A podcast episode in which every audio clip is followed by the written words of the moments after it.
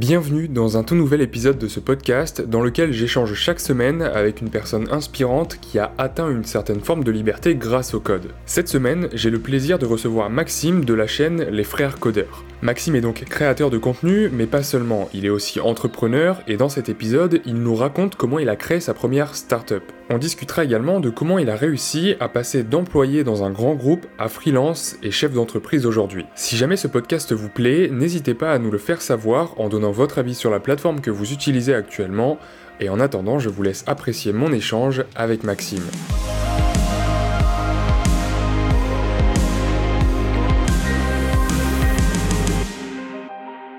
Alors bonjour Maxime, merci euh, d'être venu sur ce podcast. C'est vrai que ça fait euh, quelques mois maintenant que je te suis euh, sur YouTube, que je regarde un peu de loin le contenu que tu fais sur YouTube.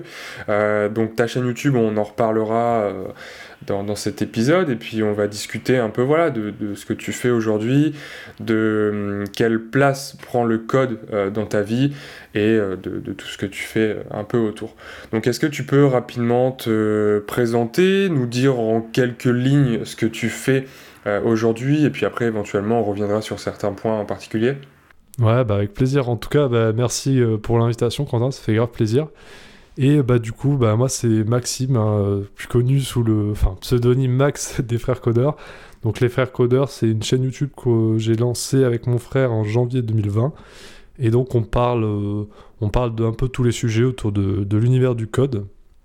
Et à part ça, je pense que par la suite j'aurai l'occasion de, de, parler un peu plus de mon parcours, mais autrement je suis ingénieur à la base et également développeur euh, web et mobile. Ok, donc ce que tu fais euh, aujourd'hui, enfin, quelle est ton activité principale ou tes activités principales aujourd'hui? Alors ouais, tu fais bien de dire euh, tes activités parce que je, touche un peu à tout en ce moment. C'est un peu une période, période, je sais pas comment dire, période transitoire, un peu où je teste pas mal de trucs parce que tout ce qui est la chaîne YouTube, ça me prend pas mal de temps. J'ai commencé ça il y a un an et euh, quand on rentre dans ce domaine-là, on se rend bien compte que ça prend une part assez grosse euh, du quotidien, du moins si on s'investit et qu'on est régulier. Donc ouais, j'ai une facette, on va dire, création de contenu, qui me prend euh, quelques jours, je pourrais en reparler, mais facilement deux jours par semaine, deux ou trois jours. Et à côté de ça, actuellement, je fais de la freelance. Je fais de la freelance en développement web et mobile. Et donc, euh, donc voilà, c'est à peu près euh, mes activités principales en ce moment. Ok, donc c'est vrai que, euh, enfin moi perso, j'aime bien introduire la liberté, enfin l'expliquer, enfin en tout cas moi je la vois en trois étapes, en trois paliers plutôt. Donc le premier palier où tu bosses pour quelqu'un, le deuxième palier où là c'est plus tu bosses en freelance mais toujours pour quelqu'un. Et ensuite, le troisième palier qui est, alors il a, il a plusieurs formes, mais qui est, voilà, tu bosses sur ton projet à toi, qui te permet de générer assez de revenus pour être euh, assez libre. Et, euh, et c'est intéressant parce que là, on voit que tu es déjà à un stade plus ou moins avancé de la liberté. Alors, encore une fois, la liberté, on, met, on met n'importe quelle définition derrière. Euh, ce mot-là, mais on voit effectivement que tu es en train de mener des projets qui te, qui vont t'approcher de la liberté. Est-ce que euh, cette chaîne YouTube, et on parlera après euh, du freelance, est-ce que cette chaîne YouTube, tu l'as montée dans un but précis ou euh, tu, as commencé à créer tes premières vidéos et ensuite tu t'es dit, bon, bah, est-ce qu'on peut pas faire quelque chose qui, qui puisse être éventuellement rémunérateur après? Alors en fait la chose c'est que au départ, enfin moi j'ai toujours une sensibilité un peu créative artistique. Euh, depuis que je suis ado et que j'ai toujours voulu mettre en avant, enfin même tout petit, je faisais déjà des vidéos. Donc j'avais cette, cette composante-là euh, dans ma façon de faire et du coup pour la chaîne YouTube c'est un plus. Et l'autre raison c'est aussi qu'avec mon frère, euh, on avait testé un peu de faire du contenu sur le web et on s'est dit ça serait cool d'avoir une sorte de vitrine. Donc voilà, après moi je suis pas du genre à dire je fais ça que pour la passion quoi. Le but c'est aussi quelque part d'avoir un, un sort de retour. Et donc, ouais, on avait fait ça avec mon frère pour, ces deux choses-là, c'est-à-dire, moi de mon côté, j'avais le côté créatif et j'ai toujours eu envie de, partager, parce que c'est vrai qu'il y a ce côté partage où bah, j'avais très envie de parler de mon expérience, surtout que bah, je vais peut-être revenir dessus. Moi, mon parcours, il est assez atypique parce que je suis sorti d'école, j'ai fait euh, deux ans de salariat, puis j'ai monté une start-up, j'ai bossé deux ans en tant que président d'une start-up. Puis après, euh, bah, il y a un an, je l'ai expliqué, j'ai lancé la chaîne YouTube. Et donc, de par l'expérience que j'avais pu acquérir tout au long de mon parcours, je me suis dit, bah, il y a des choses à dire. surtout que j'aime bien aussi voilà, un peu manier les mots, essayer d'expliquer aux gens la pédagogie, des choses comme ça. Et donc c'est un peu ça qui a amené à la, la genèse de la chaîne YouTube. Ok. Et euh, justement, tu nous parlais un peu de ton cursus euh, scolaire. Est-ce que tu peux revenir un peu, euh, alors sans rentrer en, détail, mais sur cette expérience donc d'école d'ingénieur, si je me trompe pas, et nous expliquer un peu comment tu es rentré dans le monde du code? Bah, moi, l'école d'ingénieur, c'était on va dire que moi, à l'époque, j'avais pas eu de grosse prise de conscience ou quoi encore, et j'étais pas le meilleur étudiant. J'étais pas passionné par le code pendant les études, pas du tout. Euh, c'est bien après que j'ai pris un peu conscience de tout ça, j'ai pris l'importance que ça pouvait avoir, mais c'est en étant rentré dans le monde pro que j'ai commencé à me passionner. Après, si tu veux parler de mes premiers contacts avec le code, on va dire oui, dans mes études, forcément, c'était là. En première année de prépa ingénieur, j'ai fait du Python, par exemple. Euh, après, on a vu des langages comme euh, le Java, on a fait du C également. Donc là, c'était mes premiers contacts, mais euh, je dois bien avouer qu'à l'époque, moi, tout ce qui était le, système un peu scolaire, etc., ben, voilà, c'était pas trop mon truc, comme certaines personnes. Et donc, donc j'avais pas développé une passion pour le code, quoique, quoique quand même pendant mes études avec des, avec des potes, on avait quand même eu des projets annexes euh, genre, on avait fait des applications mobiles. Je me souviens, on avait fait euh, un jeu à boire en tant qu'application mobile. On avait fait euh, même une application comme un assistant de musculation en application mobile également. On a également participé notre propre gré à. C'était un concours organisé par Thales à base d'Arduino. Et en fait, je dois bien avouer que c'est à ces moments-là que j'ai pris vraiment du plaisir à la programmation. Alors, c'était peut-être troisième ou quatrième année d'études quand même. Mais Pardon. Mais sinon, voilà, c'est un peu comme ça que j'ai eu mes, premiers euh, contacts avec la programmation. Et j'avoue que faire les projets par moi-même avec une équipe sur des choses qui me plaisaient, c'est ça qui m'a fait aimer euh, le code plus que les cours un peu magistraux qu'on pouvait avoir. D'accord. Euh, c'est assez euh, marrant ce que tu me dis là parce que je me retrouve un peu dans ton parcours dans le sens où, si je me trompe pas, donc toi tu as eu euh, une scolarité, tu as, suivi des cours qui étaient plus axés sur du système embarqué, donc des langages assez bas niveau qui sont un peu moins visuels, on va dire. Et en fait, moi aussi, ma première année d'école d'ingénieur, donc c'était en, en électronique système embarqué, et euh, je me suis rendu compte que malgré le fait que voilà tout ce qui est robots, système embarqué, les drones, l'intelligence, tout ça, vu d'extérieur, c'était ultra kiffant, c'était ultra passionnant, mais une fois qu'on était dedans, je me suis dit ah bah non en fait c'est peut-être pas ce qui moi me passionne le plus. Et en même temps, on avait des cours de C et euh, j'avais suivi un, un tuto, enfin une suite de cours sur Open Classrooms et les derniers chapitres c'était comment faire un jeu avec une certaine librairie, je sais plus comment elle s'appelle, mais en tout cas quelque chose de beaucoup plus visuel avec le C que ce qu'on a l'habitude de faire avec.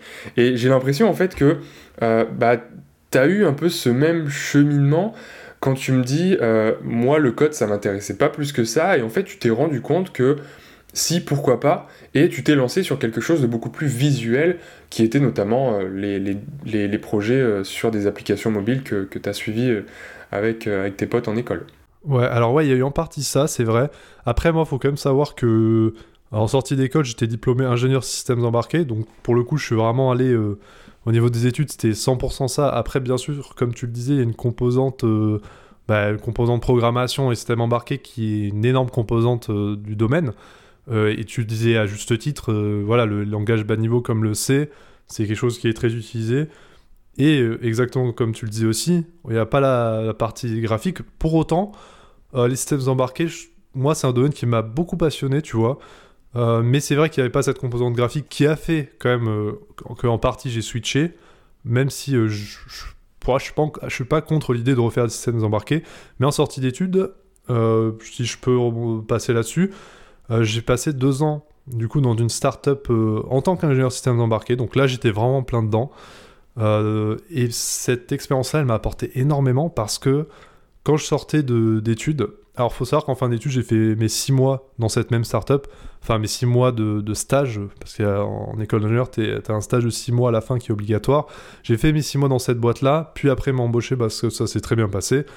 Et voilà, en tout et pour tout, j'ai passé deux ans dans ces startups en tant qu'ingénieur systèmes embarqués. Et j'ai énormément appris parce que il y a quand même une grosse différence entre, forcément, entre l'école et le monde professionnel. Euh, et moi, ce qui suscitait beaucoup plus mon intérêt, ben, comme tu peux t'en douter, et je pense que c'est le cas de pas mal de gens, c'est d'être au contact de projets réels, euh, de comprendre pourquoi tu fais telle chose, et d'être plus impliqué dans le monde réel, ce qui n'est pas encore le cas à l'école. Après, il faut essayer de faire des projets de plus en plus, de rendre ça le plus proche du monde professionnel, et il y a de très bonnes choses qui vont dans, ce sens-là. Euh, mais donc, voilà, j'ai fait pas mal de systèmes embarqués pendant deux ans. J'ai appris pas mal euh, de rouages, surtout du monde professionnel, ce qui est très important. Et c'est des choses qu'on voit pas forcément euh, aux études. Et par contre, par après, euh, j'avais quand même cet esprit d'entrepreneur qui m'a rattrapé, cette petite flamme de l'entrepreneur, dans le sens où, bah, depuis toujours, on va dire même quand j'étais embauché dans cette startup-là, dans un coin de ma tête, j'avais toujours cette idée bah, de lancer mon propre projet, de, tenter quelque chose euh, du point de vue vraiment entrepreneurial. Et c'est ce que j'ai fini par faire, malgré que dans, cette, euh, dans la boîte où j'ai été, il y a eu que du positif. en gros, ce qui m'a fait partir de cette boîte-là, c'est pas, ça provient pas de la boîte, quoi. Ça provient vraiment de moi-même. Et euh, pour revenir sur le sujet du jour, ça provient même de ma soif de liberté, on peut dire ça comme ça. Mais même ma soif presque d'accomplissement, ma soif de, voilà, de lancer quelque chose par moi-même. Ok, ouais, effectivement, tu me dis, euh, avant tout, euh, cette soif de, de, créer. Bien sûr que euh, je pense que la, plupart des entrepreneurs, la plupart des, des, créateurs, que ce soit de contenu, de projets, sont avant tout attirés par la création plutôt que les, les, bénéfices, l'argent qu'on peut en tirer. Bien sûr, l'argent c'est un outil, mais derrière, enfin je veux dire, un entrepreneur qui, qui, qui, qui, arrive à créer quelque chose euh, qui lui permettent de générer des revenus passifs, il va jamais, enfin, dans très peu de, cas, il va aller s'allonger sur la plage et, boire des noix de coco. Il va en profiter pour améliorer son projet actuel, pour lancer d'autres projets, etc., etc. Est-ce que justement tu peux revenir sur, euh, enfin du coup continuer sur ce, projet entrepreneurial euh, dans lequel tu t'es lancé après ces deux années, c'est ça, en, SS2I, enfin du coup en, en start-up? C'est ça. Ouais, j'étais en startup, ouais, c'est ça. C'est une startup niçoise euh, qui est même euh, presque leader mondial dans l'autopartage, donc dans le car sharing pour ceux que ça intéresse. Et donc, euh, ouais, l'idée c'est que j'ai passé deux ans là-bas, ça s'est très bien passé. J'ai, on va dire, où j'ai appris le plus, c'était dans les process que tu peux avoir, les, les process, les exigences professionnelles que tu peux avoir dans le monde de l'entreprise, ou même, je dirais, dans le la gestion des projets, le management comme ça, même si c'est pas moi qui étais à des postes clés à ces niveaux-là, j'ai pu les, voir et comprendre comment ça se passait. Et donc, euh, ouais, après deux ans, euh, là, j'ai. Il y a un moment, euh, bah, ça a mijoté depuis longtemps et j'avais mon frère à mes côtés qui, était chaud aussi, qui cherchait vraiment un projet pour Sensé. Et alors, je vais pas décrire mille ans le business sur lequel j'étais, mais pour faire simple, c'était une plateforme de financement participatif pour les créateurs de contenu avec une forte composante web parce que bah, le tout était géré par une plateforme web, et plus tard est venue une application mobile. Alors là, je dis ça comme ça, mais ça s'est fait en très longtemps, ça s'est pas venu d'un coup. Euh, même quand j'étais encore dans la startup, j'avais mon frère qui était déjà à plein temps dessus pour euh, vraiment euh, commencer la, partie technique. Et donc, donc après, voilà, il y a un moment, j'étais dans ma startup, enfin dans la startup où j'étais avant, et je leur ai dit, bah c'est franchement, ça se passe super bien ici. Euh, j'apprécie beaucoup ce que je fais. Même mon travail, franchement, je l'aimais beaucoup. Il y avait, euh, pour euh, juste préciser un peu les stacks techniques, peut-être ça en intéressera certains, mais il y avait, on était sur du Linux embarqué avec du C pour les process assez bas niveau et du Java pour tout ce qui va être les, la, state machine, etc. Mais sinon, du coup, il y a un moment, j'ai dit, bah, je, je pars parce que je lance ma plateforme, tout ça ça s'est fait sur une rupture conventionnelle, donc ça c'était parfait. Ça fait que, ça on en parle euh, assez peu souvent, mais pour les entrepreneurs, ce qui est bien, c'est d'avoir les, allocations de Pôle emploi au moment où tu lances ton projet, parce que ça te laisse souffler pendant quelques mois financièrement, le temps que ton projet réussisse. Donc ça, ça, peut être sympa d'en profiter. C'est ce que j'ai fait. Et donc, euh, là, on a décidé de lancer le projet avec mon frère. Et bah, là, c'était la première fois de ma vie, en fait, où... Euh, si tu veux, bah, en termes d'emploi du temps, même de, des décisions que je prenais, etc., j'avais le contrôle entier sur euh, mon avenir professionnel. dans le sens où bah, là, j'étais pas lié à un, organisme, que ce soit aux études ou que ce soit un employeur. Là, j'étais j'étais vraiment, entre guillemets, livré à moi-même, surtout au départ, et d'autant plus que j'étais le, président de la, de la startup. J'ai monté la boîte avec deux autres cofondateurs, donc il y avait mon frère qui était le directeur technique, et un troisième euh, qui était un très bon ami qui lui était plus côté euh, DevOps. Mais donc en fait, quand on voit un peu les, fondateurs, dont moi, on se rend bien compte qu'il manquait entre guillemets une, une, partie pour monter une startup, c'est la partie produit, la partie UX, euh, voilà, la partie design. Et finalement, c'est moi qui m'en suis occupé parce que j'avais justement, comme j'expliquais un peu, cette, ce besoin de créativité et même cette sensibilité graphique. Et, et donc voilà, ça c'était un peu la, la, la, jeunesse de la startup. Ok. Euh, T'en parles au passé euh, À quel stade ce projet est actuellement? Ouais, bah t'as bien raison de le, noter. Euh, ouais, j'en parle au passé parce que, bah là, c'est parce que c'est du passé un petit peu. Euh, alors, pour donner un peu des dates, un peu pour situer, on a créé la boîte en novembre 2018. On a lancé la plateforme au, au, grand public en mars 2019, fin mars 2019. Et là, depuis, en fait, elle existe encore mais euh, on prévoit de la, fermer avec mon frère parce qu'elle nous coûte plus qu'elle nous rapporte. Donc euh, on a quand même passé beaucoup de temps, beaucoup de temps dessus, mais au bout d'un moment, euh, en fait le projet, comme je t'ai dit, c'était plateforme de financement participatif pour les créateurs de contenu. Aussi bien techniquement que, on va dire, du point de vue du produit, c'est quelque chose qui... On n'est pas parti sur le truc le plus simple d'emblée, c'était quand même un projet assez complexe. mais même la partie technique, à la limite, c'est ce qu'on maîtrisait le plus. On n'a jamais eu vraiment de soucis techniques, même si mon frère, au départ, il, s'est beaucoup formé pour y arriver parce que bah, quand tu es 3-4 sur le projet, il faut que tu apprennes un peu à tout faire. Et d'un point de vue technique, euh, une plateforme comme ça, euh, faut bien savoir qu'il y avait même de la gestion de portefeuille en ligne, etc. Donc pour ça, on avait un partenaire et il fallait quand même gérer énormément de choses. Et sur une plateforme web, je vais pas revenir dans tous les détails, mais il y a tellement de choses à gérer, c'est vraiment, vraiment complexe. Euh, et je sais plus euh, ce que je disais. Euh, oui, donc du coup, donc tout ça, a priori, c'est sur la fin. et du coup, j'ai une autre question. Comment, comment est-ce que tu as géré justement cette transition? Donc, tu as fait quelques années dans une startup, ça t'a donné beaucoup de compétences, en tout cas pas mal de compétences, et ça t'a donné envie de, de, travailler sur un projet plus personnel, on va dire. Donc, tu nous as parlé de certaines aides, effectivement, quand on est euh, auto-entrepreneur, ou en tout cas quand on arrive à, quitter son taf actuel sur une rupture conventionnelle, on arrive à avoir quelques aides. Comment tu as géré cette transition? Parce que même si effectivement tu avais, avais des aides, une backup dans un sens, comment tu as géré ça euh, à la fois dans ton organisation, mais à la fois aussi mentalement, euh, cette transition qui est assez quand même un, peu un, saut dans le vide, quoi. Ouais, c'est violent, c'est sûr que c'est violent, faut... Bah, on va dire, ouais, sur le plan euh, mental, psychologique, faut, faut être assez euh, solide, entre guillemets, parce que, euh, enfin, surtout quand tu vas être chef d'entreprise et que tu te lances dans le monde des startups, c'est vrai que tu vas avoir un peu de tout. Après, la transition en elle-même, pour moi, c'est bien passé parce que c'était un peu un, un rêve, peut-être pas un rêve que je réalisais, mais un gros objectif que j'avais envie de faire depuis longtemps. Et donc, euh, ouais, le, fait de, faire ça, je dirais que ça m'a fait du bien au début. Mais ce qui, ce qui était le plus drôle, c'est que depuis des mois, je travaillais euh, tous les soirs, tous les, tous les midis là-dessus. Euh, en gros, en plus de mon boulot en CDI. Et là, d'un coup, bah, je pouvais franchir le pas et me dire, bon, maintenant, je suis à plein temps dessus. Et, voilà, on va dire que ce que j'avais ce que j'avais acquéri en termes de, compétences, même organisationnelles, dans la startup où je travaillais avant, ça m'a été bien utile. Après, du coup, ouais, été un peu parachuté, entre guillemets, comme, euh, comme le, président de la startup. Donc, ça m'a donné pas mal de, responsabilités. Mais après, au début, en toute honnêteté, on était euh, un peu en mode euh, freestyle random. Dans, en termes de process et tout, puisqu'on était, voilà, j'étais avec mon frère et un ami, on avait quand même un ou deux stagiaires qui étaient constamment là, donc on va dire on était une équipe de 4-5 personnes que, que je gérais. Et ouais, c'est vrai que sur le plan, euh, sur le plan personnel, c'est assez dur à décrire parce qu'en fait, on vit des choses, déjà, on vit des choses qu'on n'a jamais vécues.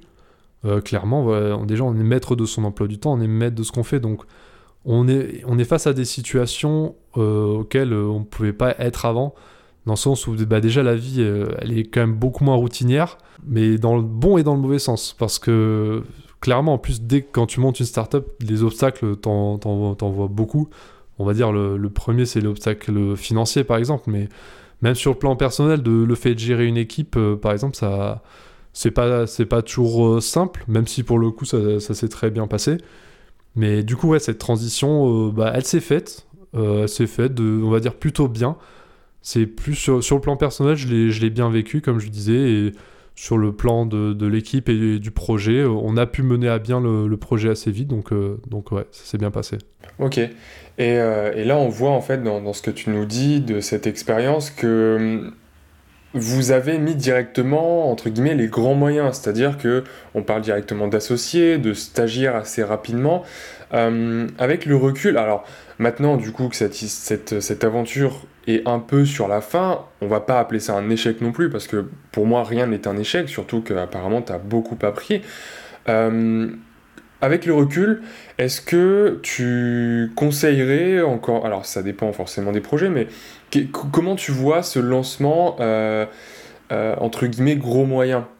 Est-ce que avec le recul, tu te dis peut-être que ça aurait été mieux euh, d'essayer de lancer le truc petit à petit, de se faire une image de marque, de trouver ses premiers clients, en étant toi et, éventuellement ton frère dans votre canapé, et ensuite, après, de faire un site web un peu plus complet, d'embaucher des stagiaires, de louer des bureaux, etc. etc. Bah alors clairement, euh, moi si je devais refaire les choses, si je devais tout refaire, euh, on va dire les 90% des trucs, je les referais pas pareil. Tout simplement parce que d'ici, depuis, on a appris, je veux dire en deux ans, pareil, en deux ans, on a appris tellement que bah, au début, forcément, on a fait beaucoup, beaucoup d'erreurs. En fait, on a fait toutes les erreurs qu'on pouvait faire, puisqu'au final, moi j'avais 24 ans, mon frère il avait 23 ans on arrive comme ça, on monte notre startup. Euh, bon, voilà, on a fait un peu ce, qu'on a pu au début. Et ouais, effectivement, ce que tu dis, c'est assez pertinent dans le sens où, euh, bah, après, comme tu, ça dépend le projet. Bien évidemment, ça dépend beaucoup du projet, mais euh, ce que je conseille maintenant à la plupart des, gens qui me demandent, c'est que c'est bien d'analyser son marché et même d'avoir une sorte de preuve de marché avant de, faire quoi que ce soit.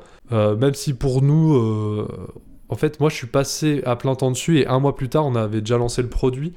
Et sachant que avant, pendant 9 mois, je bossais déjà le soir un peu dessus. Donc ce que tu évoquais, je l'avais déjà un peu fait. Et à un moment, on a dû employer les grands moyens, y aller à fond. Mais si je refaisais tout avec les connaissances que j'ai maintenant, euh, après, pourquoi pas de, repasser full-time comme je l'ai fait, ça, ça pourrait être fait. Mais euh, déjà, je pense que le, projet était très complexe pour euh, des débutants du monde de l'entrepreneuriat, entre guillemets. Il était complexe. Bon, de 1, je l'ai dit, par sa stack technique qui est vraiment complexe, et de 2, par aussi la, le fait que dans notre business model, on avait beaucoup d'innovation, et qui dit innovation dit pédagogie envers le, marché que tu cibles, puisque si tu innoves, c'est quelque chose qui n'est pas forcément connu, du moins au niveau du fonctionnement. Donc euh, voilà, on n'était pas parti avec le, projet le plus simple, mais, euh, mais globalement, après, bon, on a fait toutes les heures possibles, donc au moins on a beaucoup appris et, voilà, tout simplement. Moi, je dirais que les, points faibles qu'on avait peut-être au départ, c'était euh, l'UX design par exemple, vu que c'est moi qui l'avais fait et que j'avais pas forcément de formation dedans, même malgré ma sensibilité graphique, etc. Je vois que ce que je faisais à l'époque, euh, maintenant je, ferai différemment, je ferai certainement mieux parce que j'ai beaucoup appris, donc on avait peut-être une faiblesse à, ce niveau-là. Et bien entendu, faiblesse euh, niveau sûrement marketing. Donc, euh, mais après, voilà, ce que je dis, c'est que. Hum, en fait, ce que je dis toujours, c'est que c'est un échec euh, commercial, ça on peut dire, parce que par rapport à l'argent qu'on a mis, on n'a clairement pas euh, récupéré ce qu'on a mis. Mais par contre, sur le plan personnel, c'est un peu une des plus grandes réussites de ma vie, dans le sens où, bah, par, la, par tout ce que j'ai appris. Parce que je considère que ce que tu apprends par l'expérience, c'est quelque chose qui n'a pas de prix et que tu n'aurais pas pu apprendre autrement. Même si tu auras beau écouter des mentors ou des gens sur Internet qui te disent qui t'expliquent un peu leur parcours, etc. Euh, le fait de le, vivre, et surtout moi, ça s'est passé sur deux ans, donc c'est quand même un espace de temps qui est assez court. On va dire, en deux ans, j'ai appris tellement que sur le plan personnel, ça a toujours été une réussite. Donc je regrette absolument pas, parce que si j'avais pas fait euh, ces un ou un an, un an et demi, deux ans de, de start-up moi-même, avec euh, mon frère, etc., j'en serais pas là aujourd'hui. Je j'aurais pas de chaîne YouTube, par exemple. J'aurais pas. Puis pareil, ça m'a appris, par exemple, à... j'ai fait des, j'ai donné des conférences, des présentations devant des, des, vingtaines, des trentaines de personnes. Et c'est des choses qu'une fois que tu les as fait, bah, y a, ça, ça te fait plus peur, tu vois. As, en quelque sorte, tu gravi euh, certains échelons que, personnels, on va dire. Et sur le plan personnel, en fait, tu t'évolues, tu te développes vraiment. Je suis plus la même personne qu'il y a deux ans, dans le sens où, ouais, je te dis, j'ai beaucoup appris. Et donc, c'est pour ça que les échecs, c'est. Euh, tant que tu apprends ton échec, euh, comme tu disais, tu peux pas vraiment considérer que c'est un échec. Ok, c'est intéressant ce que tu dis, et là je pense qu'il y a deux choses euh, principales à, en retirer. La première, c'est que comme euh, quand tu parlais du, marketing et de l'UX design, euh, il faut pas forcément avoir peur de se dire bon bah ça je sais pas faire, du coup je vais pas le faire, ou alors il faut absolument que j'embauche. Et c'est vrai que on peut avoir cette tendance, alors ça dépend des profils, mais on peut avoir cette tendance à vouloir euh, embaucher directement. Euh, enfin, moi, moi, par exemple, je prends, je prends l'exemple de pas mal de personnes qui viennent me voir, qui sont tombées sur mes vidéos YouTube et qui se disent Ah, tiens, lui, il sait plus ou moins développer une application, je vais lui demander de développer mon idée d'application. Ah, mais ça, on l'a tous. Hein. ça, tous les YouTubeurs à qui j'ai parlé, t'inquiète pas, tout le, monde, euh, tout le monde se fait harceler. Mais, mais en fait, le truc, c'est que on voit ces personnes qui ont a priori une certaine fibre entrepreneuriale, puisqu'ils ont une idée, ils veulent lancer un projet, et ils vont tout de suite vouloir euh, déléguer, aller chercher quelqu'un d'autre pour créer ce projet. Mais en fait, ce qu'il faut comprendre, c'est que euh, quand on va lancer un projet, il y, a, de fortes chances qu'on soit euh, mauvais sur la plupart de la ligne. Mais il y a une chose dans laquelle on est compétent, peut-être pas mieux que tout le monde, mais en tout cas mieux qu'une partie des gens qui le font, on a forcément un talent plus ou moins caché, ou en tout cas qu'on développe, et c'est là-dessus qu'il faut euh, travailler, c'est là-dessus qu'il faut insister, et ensuite on commence par faire tout le reste, que ce soit le design, le marketing, etc., tout ce sur quoi on est mauvais, on commence par le faire soi-même, on essaye d'apprendre, d'améliorer ça au maximum, et au bout d'un moment on se dit, bon bah, c'est pas, euh, pas mon domaine de compétence, c'est pas ce que je préfère faire, ok, maintenant j'ai vu que ça marchait, j'ai commencé à à, faire en sorte que mon produit marche, bon bah là je peux commencer à embaucher, à, déléguer, etc., etc. Ouais, et puis l'embauche, euh, c'est quelque chose qui vient un peu plus tard. Enfin, déjà, pour embaucher, il faut pas mal de moyens, hein, surtout en France. Mais après, euh, effectivement, il y a pas mal de gens qui ont des idées. Enfin, même tout le monde a des idées, sur un peu tout d'ailleurs. Tout le monde a des idées, des fois elles sont bonnes, des fois elles sont mauvaises. Alors la plupart du temps, une, idée, elle sera pas incroyable, hein, malgré qu'on le pense. Moi, ce que j'ai le plus pu remarquer, mais c'est assez malheureux dans un sens, c'est que des fois j'ai des personnes qui viennent me voir en parlant d'une idée, et moi avec le recul, je, sais que l'idée, alors soit elle existe déjà, soit elle est immensément compliquée à réaliser, parce qu'il y a des gens, ils viennent te voir, ils te disent, ouais, bah, j'aimerais bien faire euh, une plateforme euh, comme eBay, non, comme Amazon. Et en fait, mais c'est dommage, hein, parce que c'est juste une question de recul et d'expérience. Et euh, bon, du coup, tu peux éventuellement les guider, mais après, faut pas non plus dire arrête-toi là, parce que sinon, c'est vrai que ça, ça, enlève un peu, un, peu le, truc de l'entrepreneuriat, etc. Mais voilà, il y a beaucoup de gens qui, malheureusement, mais ils s'en rendront compte avec l'expérience après. Donc pour moi, c'est pas, pas une tare, loin de là. vouloir faire des choses, c'est très bien. Après, faut au moins se renseigner sur. moi, je vois surtout, c'est la faisabilité technique. Euh, comme tu dis, les gens ils viennent nous voir, mais ils se rendent pas compte que bah, la partie technique, c'est souvent sous-estimé par ceux qui sont pas dedans, parce qu'on voit des applications mobiles, des plateformes web un peu partout, et malheureusement, c'est quelque chose qui est très conséquent. Donc, euh, voilà. Ouais, tout à fait. Et effectivement, alors je, suis d'accord avec toi sur l'aspect euh, technique, effectivement il y a, pas mal de, gens qui, du fait qu'ils ne soient pas dedans, et c'est normal, euh, ils peuvent pas estimer la complexité, du, la complexité technique du développement, de la mise en place, mais euh, j'ajouterais un petit truc qui est que, alors, en, deux parties. La première partie, c'est que il y a d'une part des outils, je pense aux outils, aux outils no-code par exemple, qui peuvent euh, faciliter la tâche, qui peuvent permettre de euh, créer une plateforme de, vente, une marketplace relativement facilement. Alors ça se fait pas en un claquement de doigts, mais c'est plus simple, on va dire, et plus rapide que de le développer entièrement soi-même. Alors on pourra éventuellement essayer de, parler du no-code dans un prochain épisode, mais euh, il y a aussi beaucoup d'inconvénients au no-code par rapport au développement. Mais en fait, on pense souvent que euh, la barrière technique enfin, on, pense que la barrière technique est plus élevée que ce que, ce qu'elle n'est vraiment.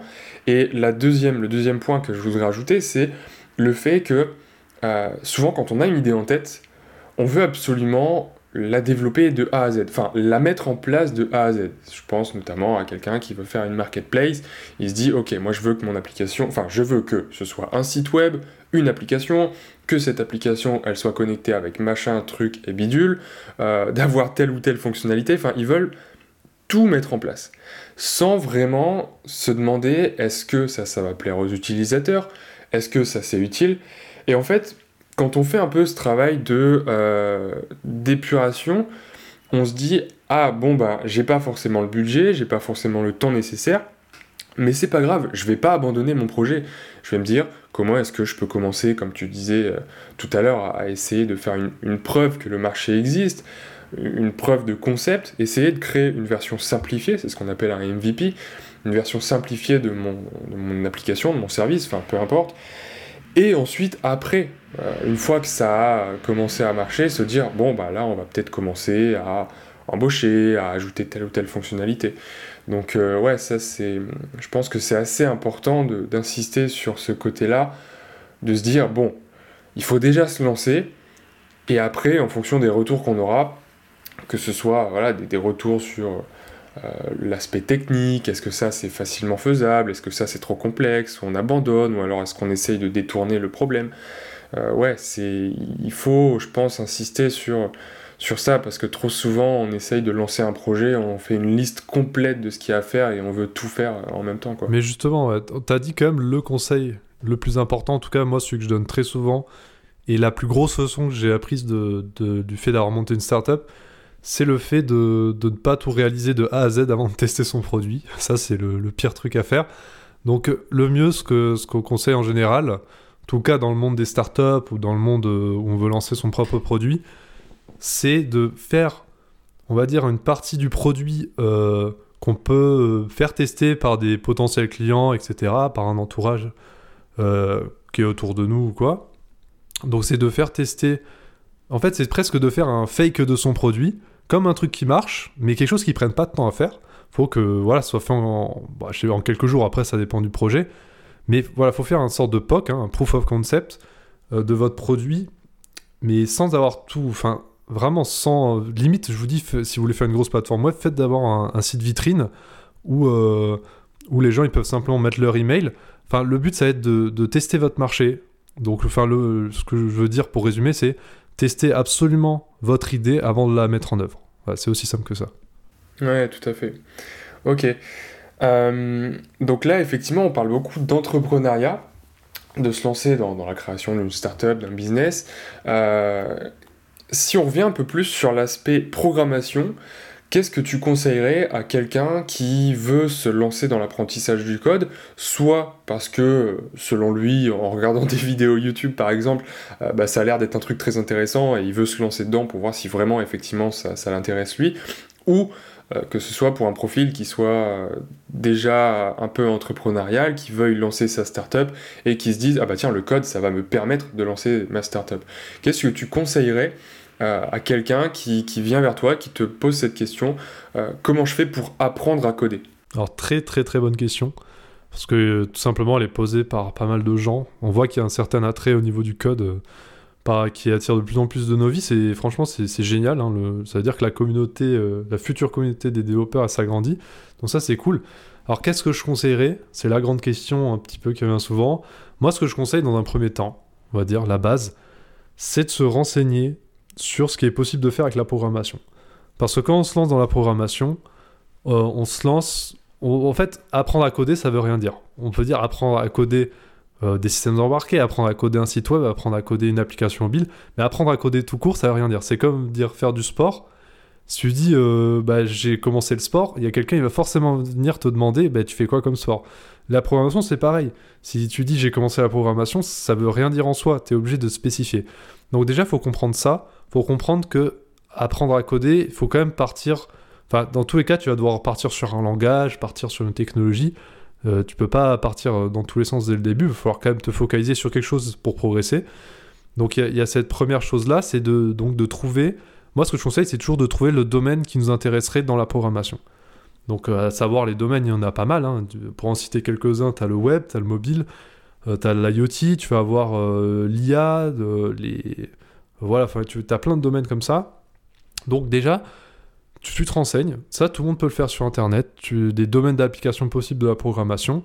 Et une fois que euh, tu as trouvé le domaine qui t'intéresse le plus, là, tu vas pouvoir t'intéresser aux technologies. C'est-à-dire les langages qui existent et qui sont utilisés dans le domaine de l'application que tu as choisi, euh, les frameworks, etc., les outils utilisés. Et le, fait de savoir, euh, bah, par exemple, imaginons, je donne un exemple pour imager, je me dis, allez, je vais faire euh, du, mobile, je veux faire du développement d'applications mobiles. Là, au moins, tu as un point de départ, tu sais que maintenant, tu vas comparer les technologies de mobile. Parce qu'on est bien d'accord, quand tu veux euh, te lancer dans l'univers du code, et à un moment, tu vas devoir faire du code. Donc, c'est bien beau de regarder des vidéos YouTube, mais à un moment, il va falloir t'y mettre. Et pour t'y mettre, tu es obligé de choisir une technologie précise. Donc, euh, admettons, bah, là, tu vas regarder des comparatifs un peu des, frameworks pour le, mobile.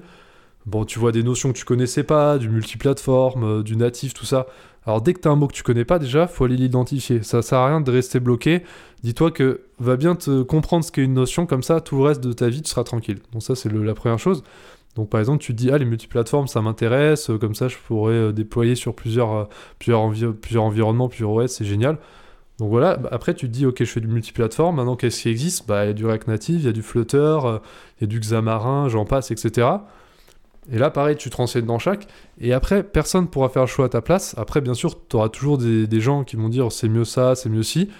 Euh, objectivement, c'est sûr qu'il y a des choses qui sont meilleures que des autres. Ça, tu les verras rapidement se détacher.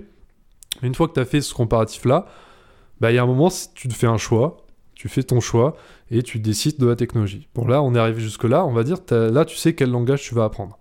Une fois que tu sais ça, il y a plusieurs façons de faire. Euh, la, première des choses, c'est de... On va dire faut quand même un minimum de base. Donc d'une certaine façon, tu devras faire en sorte d'apprendre les bases. Pour ça, tu peux soit aller consulter des documentations, il y en a qui sont très bien faites. Par exemple, moi j'avais appris Vue.js euh, il y a deux ans, j'avais commencé à l'apprendre, les documentations Vue.js, elles sont très clean. Donc tu peux commencer par là.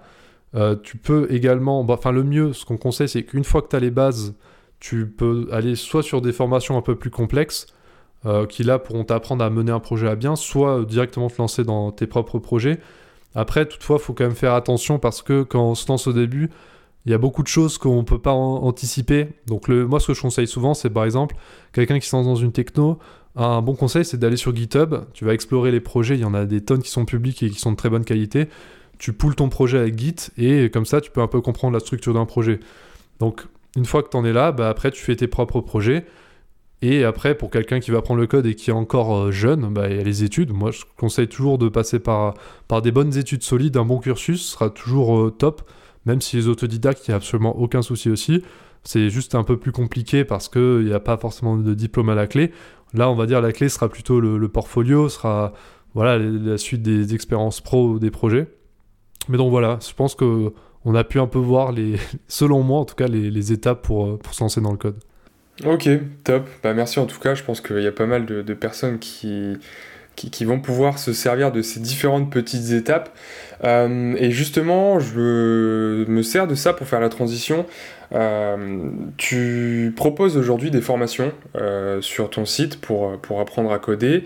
et je me sers justement de ça pour faire la transition sur tes activités actuelle. Parce que là, donc, on, a parlé de la SS2I en startup, ensuite on a parlé de ta startup à toi, euh, qui est un peu sur la fin aujourd'hui, on a parlé de YouTube.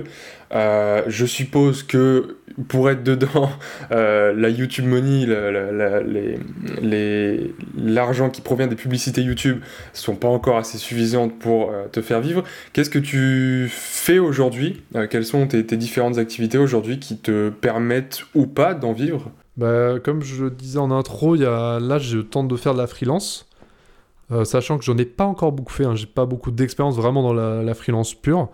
Donc ça, c'est un, une des voies qui me permet, on va dire, euh, quand même de, vivre assez facilement euh, quand, quand j'en fais.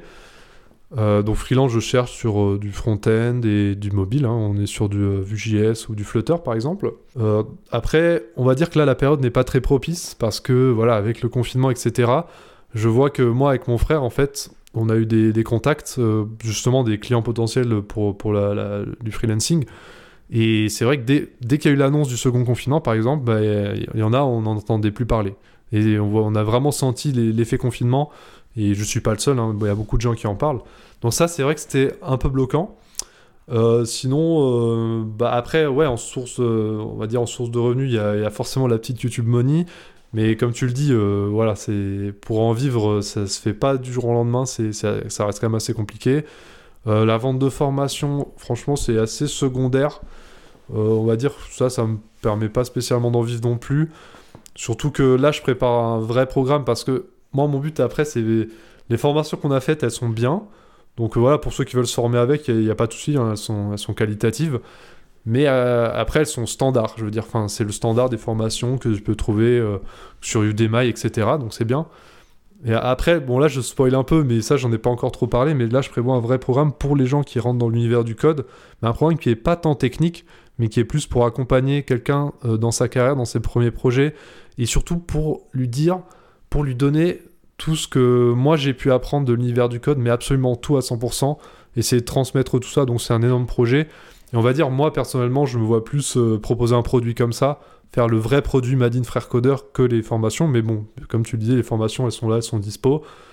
Euh, donc il y a ça, bah voilà, ça fait création de contenu, euh, création de produits et, freelancing. On va dire c'est les trois principaux axes.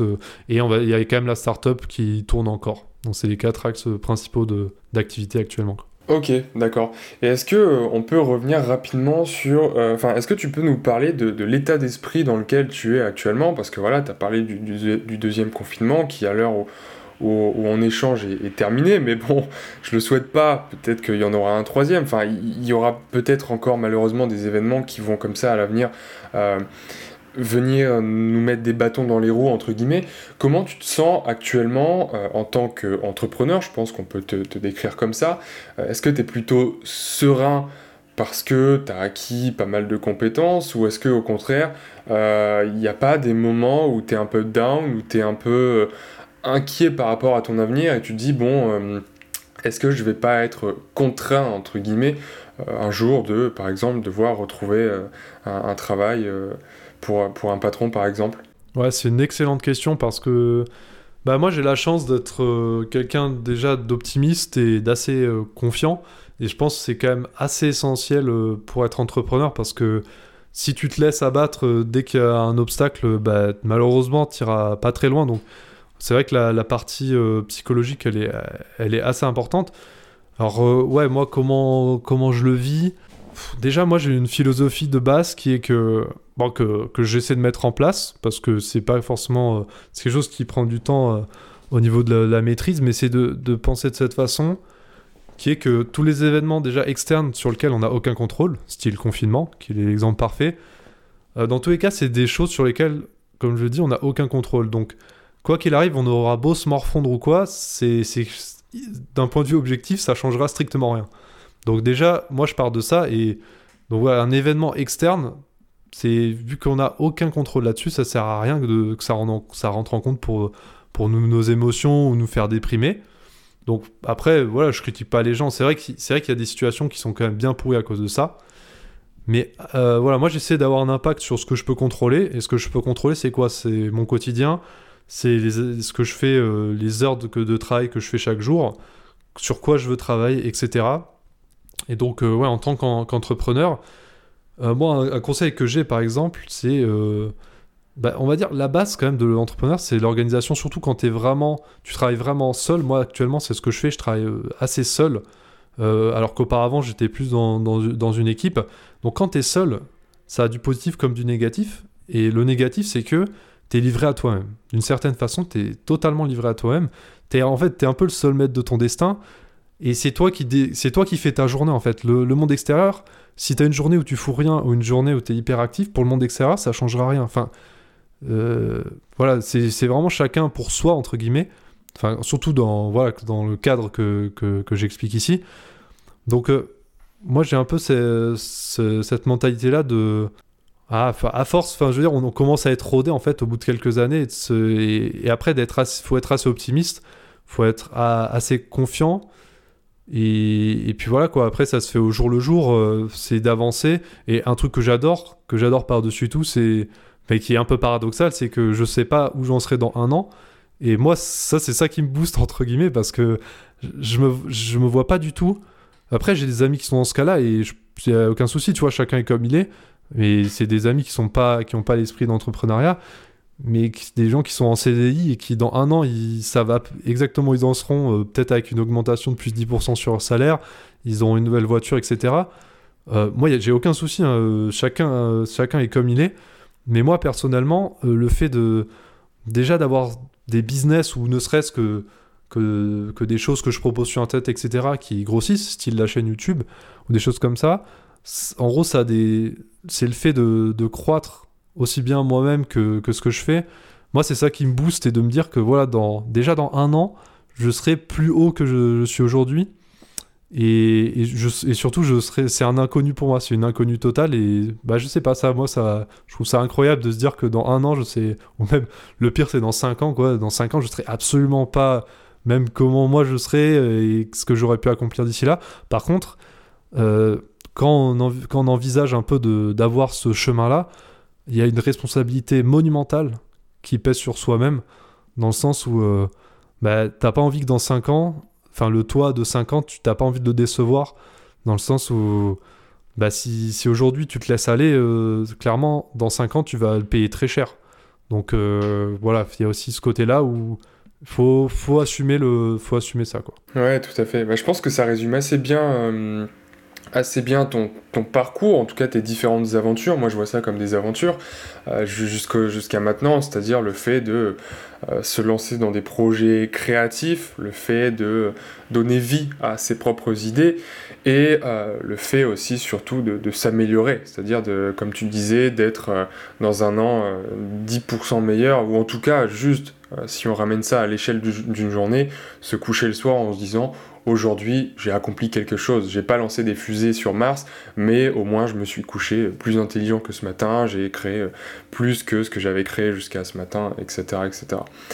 Euh, ok, bah ça résume assez bien euh, ton parcours. Est-ce que juste pour finir, tu aurais une ressource particulière qui t'a euh, aidé à un moment dans ta vie, qui t'a inspiré, que ce soit un livre, un site web, une série, un film, peu importe? Ouais, des choses qui m'inspirent, moi j'en ai, j'en ai beaucoup on va dire quelque chose moi bah forcément je suis très inspiré par les les grands entrepreneurs hein, qu'on a tous euh, dans la, à l'idée tu vois les Steve Jobs les Elon Musk tout ça c'est vrai que euh, par exemple leur biographie j'avais lu la biographie de Steve Jobs c'est voilà ça permet aussi de voir un peu l'envers du décor mais pour moi c'est quelque chose qui m'inspire. Moi je fonctionne très bien pour tout ce qui est un peu de se booster au quotidien ou d'être inspiré je fonctionne extrêmement bien au bah déjà rien qu'à la musique, je trouve que au niveau de la musique, tu, peux te mettre dans des états d'esprit. Euh, bah ça, ça dépend les gens. Hein. Mais pour certaines personnes, euh, moi je sais qu'il y a des musiques qui me, je les écoute et après 3 minutes, je suis ultra reboosté, même si je viens de bosser 5 euh, heures. Et, et après, c'est se connaître aussi. Moi, ce que je conseille le plus aux gens, c'est, enfin les gens qui sont dans l'entrepreneuriat, qui ont ce genre de défi, c'est apprendre à, se connaître et savoir qu'est-ce qui marche sur vous-même. bien lister, franchement, n'hésitez pas vraiment à savoir ce qui, ce qui marche le mieux exactement et l'utiliser de façon ponctuelle, ça c'est cool. Et sinon, non, après, ouais, dans les, dans les bouquins, il y a biographie de Steve Jobs, il y avait celle d'Arnold Schwarzenegger que, que j'ai beaucoup aimé. Euh, parce que, étant aussi pratiquant un peu euh, en, salle, forcément, j'aime bien ce milieu-là aussi. Euh, après, après, non, voilà, c'est ça. Hein. Et puis, moi, je fonctionne assez bien aussi aux vidéos un peu de, de motivation. Alors, pas n'importe lesquelles, surtout les, les trucs de sportifs. Je trouve que on a pas mal de choses à apprendre des, grands sportifs euh, qui, ont surpassé pas mal d'obstacles aussi. Et après, euh, en conclusion, un peu la ressource indispensable, ça c'est plus pour troller, mais ça reste Stack Overflow, les gars. donc, euh, voilà, n'hésitez pas, les débutants, n'hésitez pas et n'ayez pas honte d'utiliser Stack Overflow parce que on l'utilise tous aussi bon qu'on soit. Ouais, tout à fait. Il faut pas croire que, qu'un, développeur est mauvais parce qu'il passe son temps sur Stack Overflow, pas du tout. Top. Bah écoute, ouais, alors juste, je, je veux terminer sur, euh, sur un truc que tu, que tu disais tout à l'heure, sur le fait de, quand on veut se lancer dans l'entrepreneuriat, euh, ne pas hésiter à apprendre à se connaître. C'est vrai que c'est, c'est très intéressant ce que tu dis et on terminera là-dessus. Euh, et c'est pour ça en fait qu'on fait souvent le lien entre le développement personnel et l'entrepreneuriat. Moi, je me suis surpris il y a quelques semaines à acheter un livre qui s'appelle si je me souviens bien, les profils émotionnels c'est vrai que euh, pour moi qui ai l'habitude de, prendre des bouquins sur l'entrepreneuriat, la création d'entreprise, euh, je me suis dit, bon, bah, qu'est-ce que je fais avec ça à la caisse?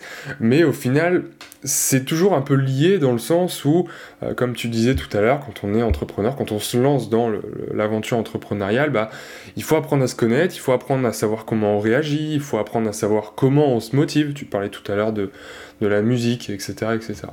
Donc effectivement, ne pas hésiter à à s'ouvrir un peu l'esprit et, à apprendre à se connaître, comme tu disais. Pire, c'est que tout ça, c'est des choses que, que les gens répètent beaucoup sur Internet et il y a beaucoup de gens qui sont un peu au courant de ces conseils.